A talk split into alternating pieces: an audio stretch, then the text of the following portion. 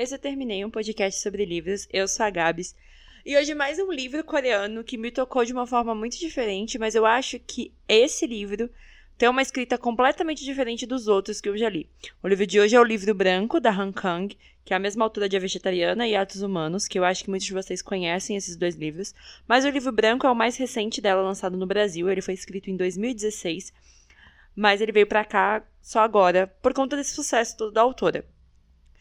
Eu, da Han Kang, só li A Vegetariana, fiz aqui o podcast sobre e achei o livro sensacional por todas as discussões que ele traz. Ainda não li Atos Humanos, mas eu fui ler o livro branco pensando em várias questões, né? Eu achei que nada fosse me tocar da forma como ele me toca. O livro conta a história da própria Han Kang. Ela vai contar um pouco sobre a irmã mais velha dela. Na verdade, a irmã mais velha dela era o neném que a mãe dela teve aos 22 anos, sozinha, em casa, no meio de uma geada.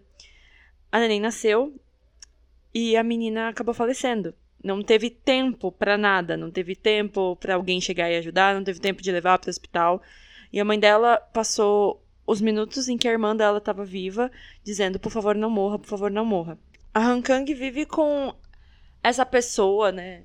Essa irmã dela na mente dela, né? Ela vive com como seria se essa irmã tivesse sobrevivido. Então ela pega todas as coisas brancas que existem no mundo, né? assim, muita coisa branca mesmo, literalmente. E vai usando isso como títulos de cada um dos seus textos dentro desse livro, que vão ligando ao como seria o relacionamento dela com a irmã dela, se a irmã dela existisse, como era a vida dela sem a irmã, como seria a vida da, da irmã dela existindo. E é muito doido, porque no final do livro ela tem um, um espaço ali onde ela conta, né, um pouco sobre como foi escrever esse livro. E é muito bonitinho porque ela fala assim: que quando ela fala, a editora falou assim pra ela, ah, escreve palavras da autora, né, para explicar um pouco do livro. Ela falou, então, mas palavras da autora são todas as palavras que estão escritas dentro desse livro. Não preciso, né, falar mais nada. Mas aí ela explicou o que aconteceu, como foi o processo de pensar sobre isso. E aí ela conta que ela perdeu a irmã, aí a mãe dela teve um outro neném que também perdeu, não, deu, não teve nem tempo de acontecer nada, assim. Tipo, a criança também nasceu e faleceu. E depois veio ela e depois veio o irmão. E aí ela fica sempre refletindo sobre se essas duas crianças tivessem sobrevivido, será que minha mãe teria tido a mim e meu irmão? Será que as coisas poderiam ter sido diferentes se eu tivesse minha irmã mais velha? Quão diferente seria a minha vida, ou quão diferente seria a minha personalidade se eu tivesse essa pessoa? E aí é muito foda essa reflexão, porque acho que muitas mulheres já passaram por isso, né? Que já são mães ou tentaram ser mães, que tiveram uma perda assim. E a, a gente que teve irmãos, né? Assim, que tem irmãos. Eu. A minha mãe teve uma filha antes de mim que ela também perdeu. E aí, ao mesmo tempo que eu sei disso, eu também entrei nessa reflexão da Han Kang de se ela existisse, será que eu existiria? E se eu existisse, ela fosse minha irmã mais velha, os meus irmãos, que, né, minha mãe separou e casou de novo e teve meu irmão, e meu pai, né, separado dela, casou e teve minha irmã. Será que eles existiriam? Então, é uma reflexão muito doida, mas ao mesmo tempo muito bonita, e ela usa o termo, né, as cores brancas, que para algumas religiões são ligadas à morte, né? Eu acho que os fãs de Cassandra Clare sabem disso que todos os caçadores de sombra usam branco quando estão de luto.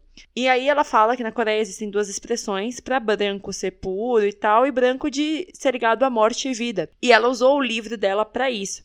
E também a experiência dela de ir a Varsóvia, a convite de uma tradutora, e descobrir questões sobre a Polônia na época do nazismo, que destruiu um pouco ela, e, mas ao mesmo tempo lhe deu esperança de dizer assim: esse lugar já foi destruído, mas ele renasceu. Assim como minha mãe foi destruída, assim como eu fui destruída, eu descobri que eu poderia ter tido alguém. E a gente tá renascendo e continuando. É muito intimista. Eu demorei um pouco para ler um livro muito pequeno, gente. Tem tipo 160 páginas. Mas me deixou muito chocada porque parece que você tá dentro da casa da Han Kang, parece que você tá conversando com ela. Tem imagens, tem momentos de reflexão, tem coisas da infância dela, tem coisas da adolescência, dela com o filho já. Então você se sente um pouco próximo dela, mas ao mesmo tempo parece que você tá invadindo esse espaço. E é muito, muito tenso o quanto de coisas brancas ela vai colocando ali e quão faz sentido. Ela fala de neve, ela fala de sal, ela fala de é, onda do mar quando tá quebrando, que fica branco. ela fala sobre flores, ela, tudo, tudo que pode ter uma vertente branca, papel. E é muito doido, porque você passa assim, o livro todo pensando, tem tanta coisa branca assim. E às vezes a gente pensa uma parede, uma porta, um pedaço de papel, uma linha, mas não da forma como ela pensa e não da forma como ela monta. Não são capítulos grandes, não são textos gigantescos, mas a forma como ela coloca essas informações.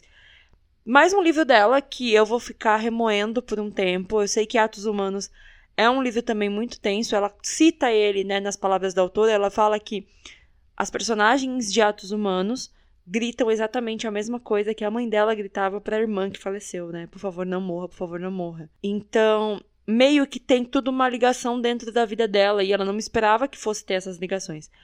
Eu acho que a literatura coreana é muito diferente da nossa. Eu acho que as pessoas que pegarem esse livro talvez vão falar: nossa, o que, está acontecendo aqui? Assim como foi em A Vegetariana.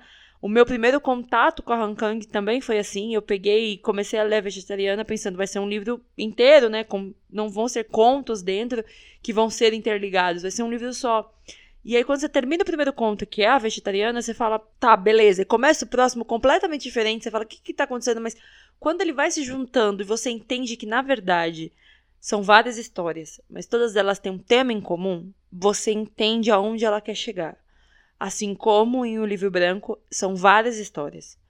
Sobre ela, sobre a irmã dela, que não existe, sobre como seria esse relacionamento, sobre tudo isso. Mas tudo ligado ao luto, ao processo de luto, ao processo de entender como ela seria sem essa irmã, né? Que é o que ela é hoje. Mas como ela seria com essa irmã? Ou como seria essa irmã existindo e ela não? Se ela pudesse dar o lugar dela para essa irmã. Então tem todo esse processo, além do luto dela depois dos pais terem ido embora também, né? Ela ter perdido a mãe. Então tem essa parte também dela e o irmão indo, né? Onde tá o, o, as cinzas da mãe dela. E aí ela queimando uma roupa, porque dentro da religião da mãe dela, né, que é dentro do budismo, ela queima uma roupa que foi feita para a mãe, pra, porque lá eles acreditam que a queima da roupa faz com que o espírito receba essa roupa. E aí ela vê a fumaça branca saindo da roupa. Então, a fumaça branca também é um um objeto branco, né? Alguma coisa branca que ela usa no livro.